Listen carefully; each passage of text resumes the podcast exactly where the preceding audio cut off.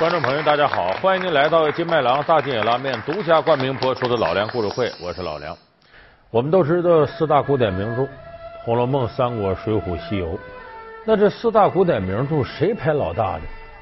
即使您可能没看过《红楼梦》，也知道《红楼梦》是当之无愧的老大。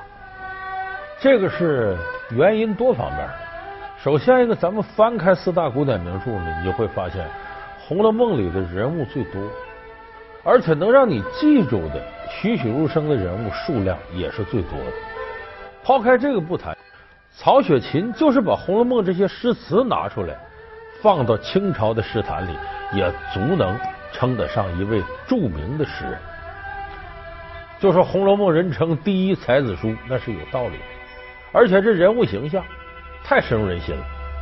你看，咱们看八七版的《红楼梦》，那电视剧那版的，呃，欧阳奋强演的这个。贾宝玉、陈小旭演的这个林黛玉，呃，每个人都觉得很准，就是因为那一版的《红楼梦》啊，高度符合原著，就人物形象是特别鲜明的。可是你看，塑造出如此鲜明人物的作者曹雪芹，咱们说起曹雪芹，可能大多数观众朋友想不起来，说曹雪芹是个什么样人呢？曹雪芹与贾宝玉有着怎样的相似人生？其身世又为何会充满了谜团？《红楼梦》究竟是自传还是杜撰？从小说到现实，一代文学巨匠究竟有哪些鲜为人知的秘密？老梁故事会为您讲述《红楼梦》我一说曹雪芹，你脑海里浮现的是什么？恐怕你会是一片空白。就这个人到底是个什么人？这也确实是《红楼梦》值得大家反复研究的。就为什么四大古典名著唯有《红楼梦》形成红学，它是有道理的。就是《红楼梦》这部著作从头到脚全是谜。你比方说，一百二十回的书，八十回为曹雪芹作，后边高鹗、程伟元，后四十回说这二位写的。那为什么说他写的时候怎么就没想到后边事呢？再有这曹雪芹。是哪年生哪年死，家居何处，具体靠什么活着，留下很多谜。就说你要把曹雪芹这个一些谜解开了，可能这作品好多东西就迎刃而解了。那么现在咱们知道的曹雪芹有关的一些呃他的状况，都是间接证据，没有一个是直接证据，就说他一定什么样，一定什么样。有一点可以肯定的是，曹雪芹呢。是清初的望族老曹家的后人。说这老曹家是干嘛的呢？这权力大的不得了。他算大清的开国功臣之一。这个人的名字叫曹玺。这个曹玺什么职务呢？是江宁织造郎中。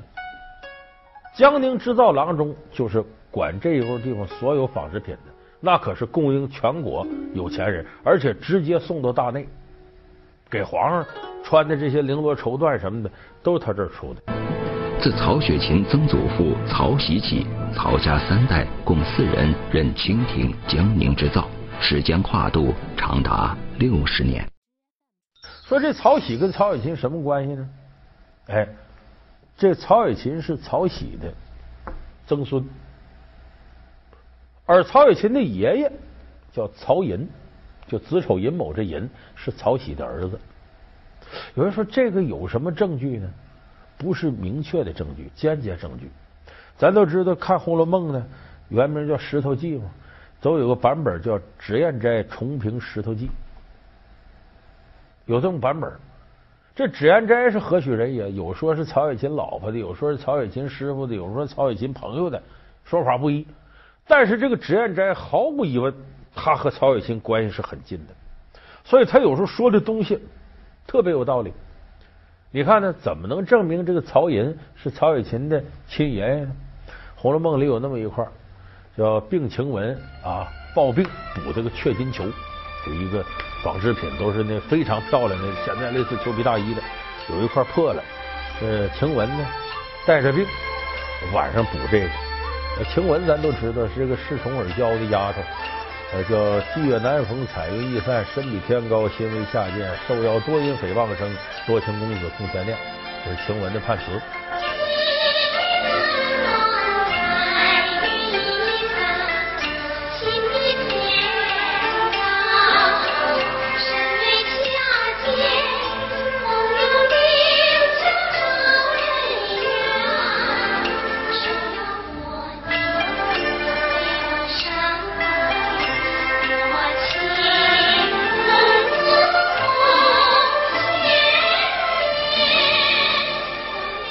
这晴雯晚上干着活呢，一直干到什么时候呢？应该说就是凌晨四点钟。四点钟是什么时候？寅时。三点到五点为寅时，四点不正好在期间吗？寅时。那么书里头你要直接说干到几点就寅时得了，没有。书里怎么写的呢？说到此之时啊，自鸣钟当当响了四下。其实小说不必按这笔数写，直接就吟诗得了。他这自鸣钟响了几下，回头他又没有说到这钟怎么回事那为什么他用这笔数呢？因为响四下的为吟诗。如果你直接说吟诗，那就犯了你爷爷的讳。咱都知道名讳名讳吗？你躲这避讳，他爷爷叫曹寅，你书里就不能提这寅字你像那个呃，搁这有关的还有一个旁证。元婴叹息，这姐儿四个。元春，元春的判词是什么呢？二十年来是与非，榴花开处赵公为。那最后一句叫“三春争吉初春景，虎兔相逢大梦归”。其实就是说呢，这元妃在那一年死的，死在哪年？死在寅年，但他不能说寅年，是寅年子丑寅卯嘛？哎，寅虎卯兔是寅卯交界之处，这时候虎兔相逢嘛？大梦归，他这时候死了。咦，哎呀！哎，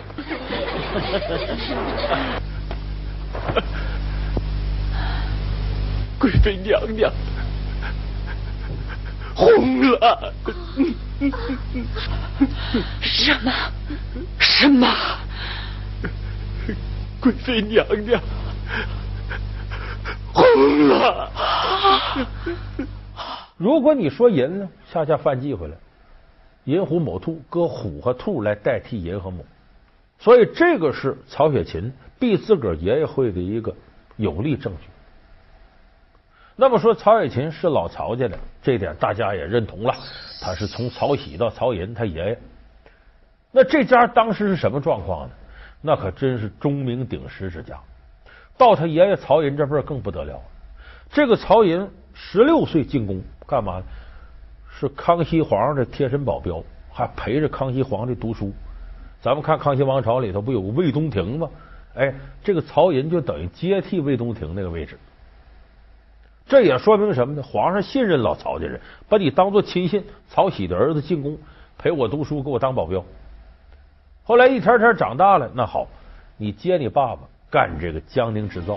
康熙主政天下以后，曹家逐渐腾达。康熙二年。曹雪芹的祖父曹玺被派往南京出任江宁织造，常驻南京，专门为皇家办理龙衣凤佩之类的日用品。不久又被赐予正一品衔。江宁织造是个肥缺，油水极足。曹雪芹的祖父曹寅与康熙是奶兄弟，关系更是非同寻常。不仅继承其父亲职位，还兼任过两淮巡盐御史。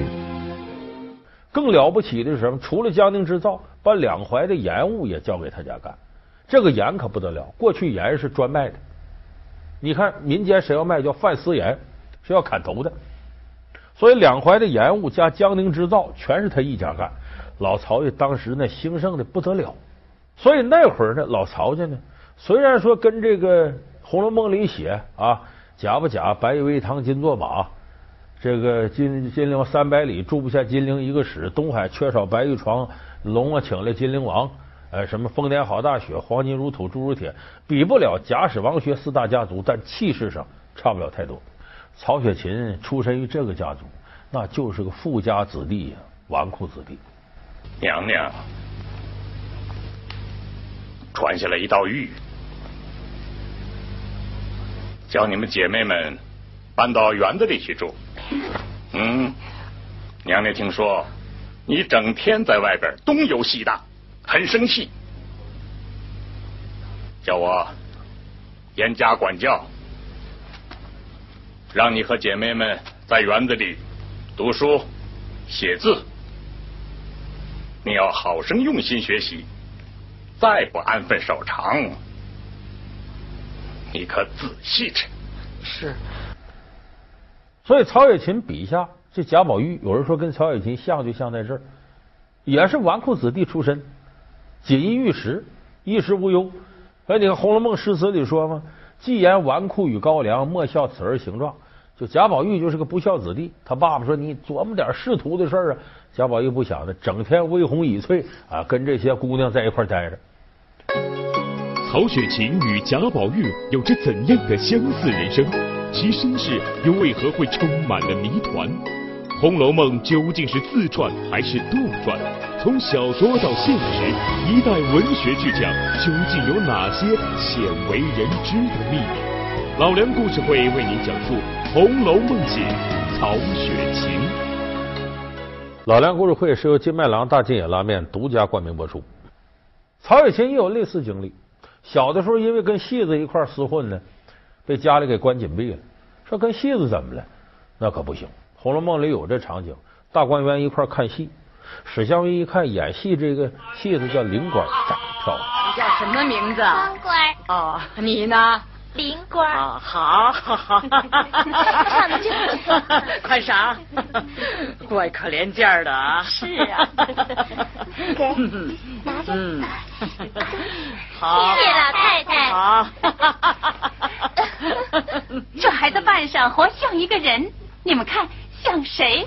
嗯。活像林姐姐的模样。对。哎，你们看呐，是也像，你们看像不像？黛玉马上甩小脸子了，拿我比什么戏子呢？一扭头走了。就这戏子是下九流，你一个富家子弟跟他往来是犯忌讳的。呃，曹雪芹那时候就因为跟戏子一块混，给关了禁闭。那么说这种景象好景不长，老曹是怎么败了的呢？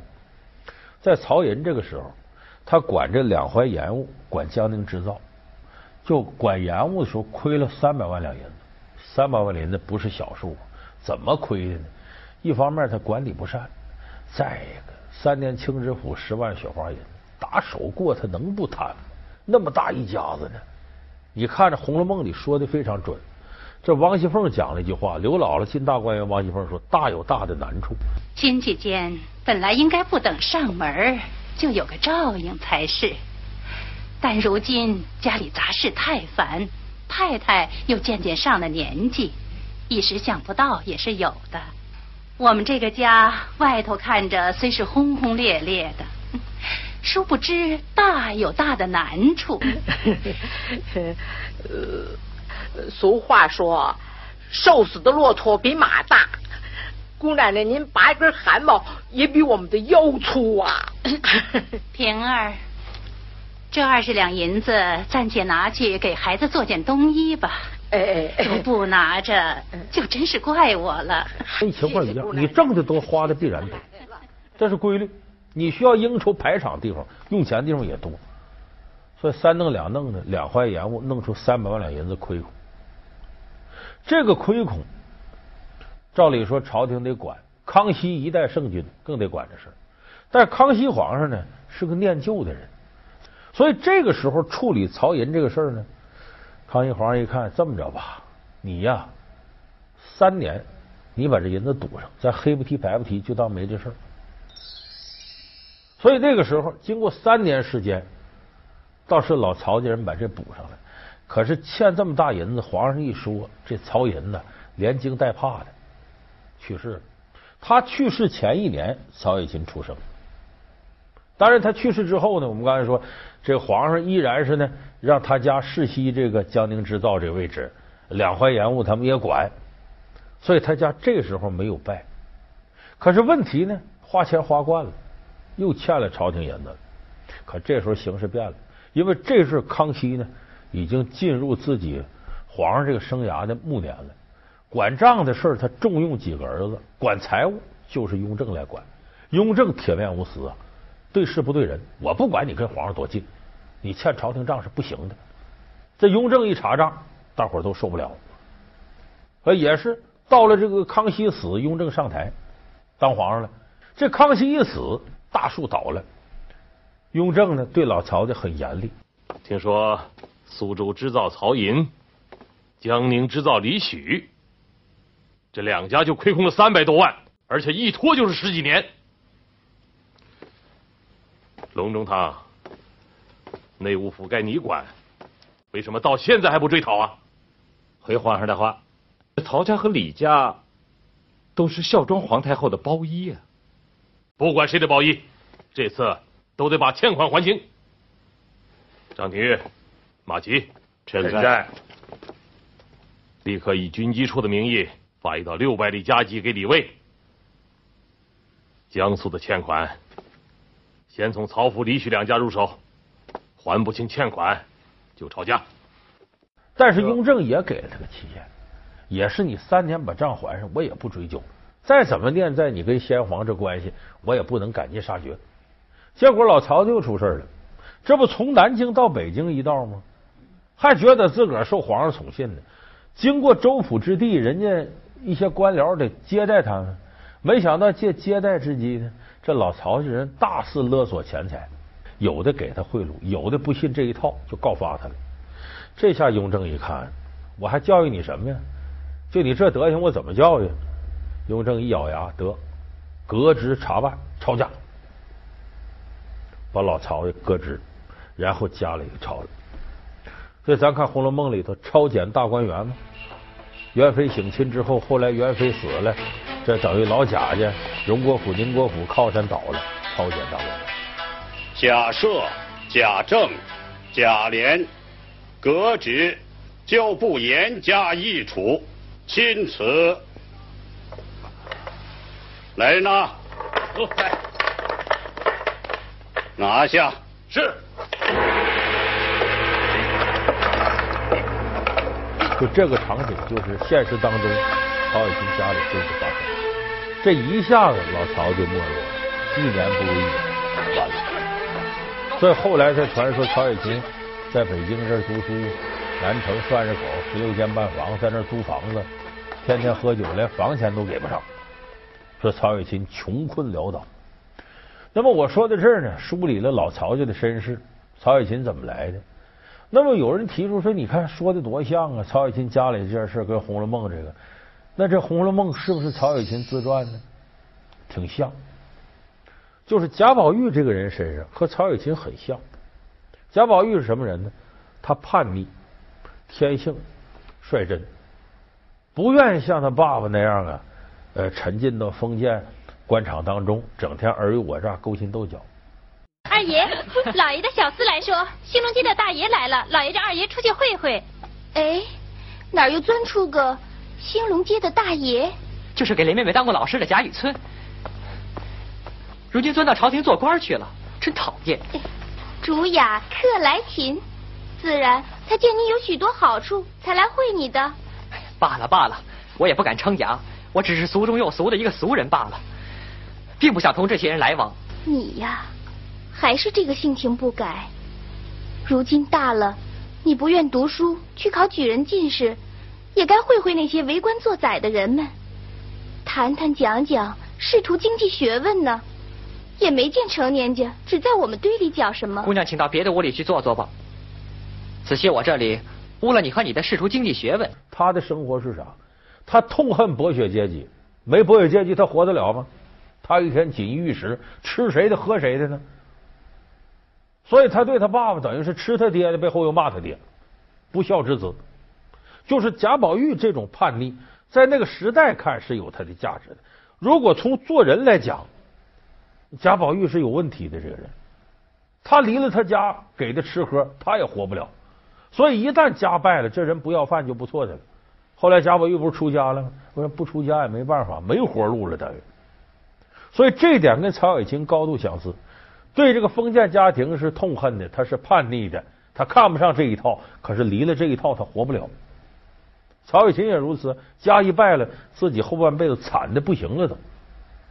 所以有人说，这不就是贾宝玉，不就曹雪芹吗？这不他自传吗？是不是呢？不能这么说，因为这个虚构的人物是那样，他一定要从多个层面汲取养分，不可能是单一线条。我就写我自个儿。否则绝成不了一部伟大的文学作品。来吧，他是吸收了多个人身上的东西，揉到一块儿，形成了《红楼梦》里这里诸多人物。哎呀，我来迟了，不曾迎接远客。哎呀，你不认得他，他是我们这里有名的泼皮破罗户，南省叫辣子，你呀就叫他凤辣子吧。哎呀，这个曹寅有个朋友，这个人了不起，叫纳兰容若，也叫纳兰性德。他的诗词，咱们现在很多朋友还都能记着呢。啊，这个呃，风一程，雪一程，身向榆关那畔行，夜深千帐灯，这都是纳兰容若非常有名的词。纳兰容若是一个用情极专的人，自己老婆去世了，都痛苦好多年，是个至情至性的人。哎，就说天生的情圣情种，贾宝玉身上那些性格很多都是纳兰身上。后来我们也知道，明珠倒台子，抄明珠家，其实也和老曹子挺像。所以到乾隆年间呢，曹雪芹不写了《红楼梦》，在民间已经流传了。这时候曹雪芹已经死了。当时和珅从民间得到这个《红楼梦》这本书，献给乾隆皇上。乾隆皇帝一翻说了句话啊：“此乃明珠家事也。”这是纳兰明珠家里那点事儿，说是纳兰容若身上的事儿。所以咱们这么看，纳兰容若也有贾宝玉的影子，曹雪芹也有贾宝玉的影子。所以说，一部伟大的作品呢，它绝不是单一的来源，它很可能融了很多人的事情，形成了一个经典的人物。根据现有研究表明，曹雪芹是在极度贫困中写作《红楼梦》的，和薄粥，披褐衣。满纸荒唐言，一把辛酸泪，都云作者痴，谁解其中味？十多年的辛劳，凝聚成一部煌煌巨著。当然，这些创作有一个大前提，就是曹雪芹如果家道没有败落，他还是纨绔子弟，他绝写不出《红楼梦》这部伟大作品。他必须经历了家道中落、世态炎凉、人情冷暖，他才算看透了封建社会的这种虚伪，他才能够扎到里头去写这个腐朽阶级溃亡过程当中的一些变化。所以，正是由于家道败落了，才形成《红楼梦》这部伟大作品。所以，这体现了文学创作的一个颠扑不破的规律，叫“欢愉之词难攻，愁苦之言易巧”。也就是说，你高高兴兴的，你想写部伟大作品很难，你得是愁肠百结、非常痛苦的情况下，才能酝酿出精妙的文字。好，感谢您收看这期老梁故事会。老梁故事会是由金麦郎大金野拉面独家冠名播出。我们下期节目再见。